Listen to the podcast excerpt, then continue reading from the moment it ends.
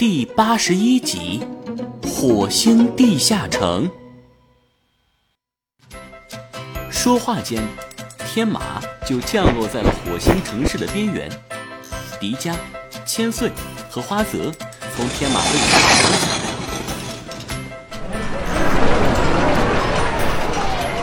他们的眼前是一个像集市一样的地方，道路的两旁满是琳琅满目的货物。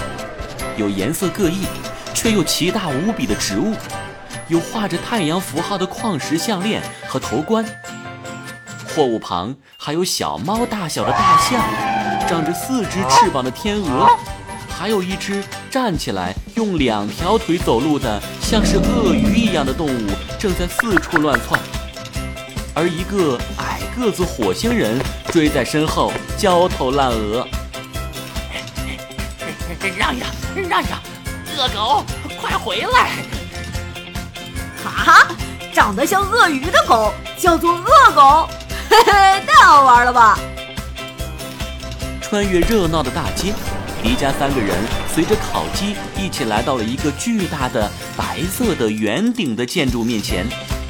进入那座建筑之后，是一个宽阔的殿堂。殿堂里站着一位穿着白色长袍的老人。但是，他长得和烤鸡不同，反倒是地球人的模样，而且很像一个人，一个他们见过的人。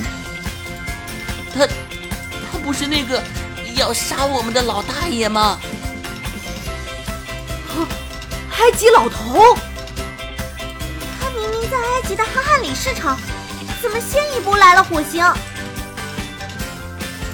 妈妈呀！他不会追杀我们来到了这里吧？你们为什么反应这么大了？这是我们的火星大长老，他不会离开地下城，怎么会出现在你们说的那个什么埃及？此时，白袍老人走了过来，用深邃的眼光看着迪迦三人。果然是地球人，你们怎么会来到了这里？难道？你们启动了金字塔的太空电梯？太空电梯？莫非就是铁王座？没错，太空电梯已经被封印了几千年。今天我突然感受到了能量的异常，才让烤鸡前往查看。果然，有人从地球来到了火星。听老人一说话，迪迦忽然意识到，这位火星长老和埃及老人只是长得像，神情举止却大不相同。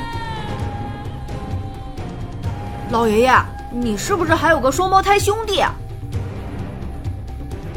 长老看着迪迦，愣了几秒，却没有直接回答他。我知道了，原来你们是通过他。才来的火星，他竟然还活着，实在是奇迹呀！什么意思呀，长老大人，你能不能说明白点？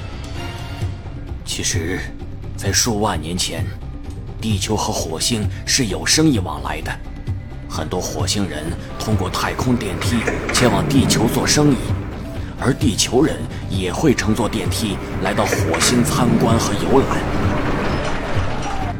是说，金字塔是几万年前地球和火星的一个通道？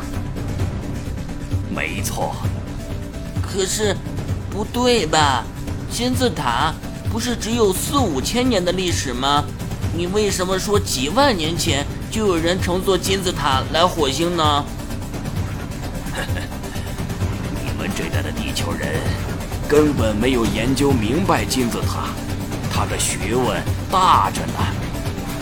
尽管你们现在的技术发展也不错，前些年还往火星上派了几艘探测器，可你们跟我们当年相比，还差得很远。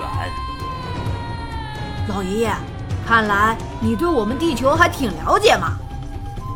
什么叫你们的地球？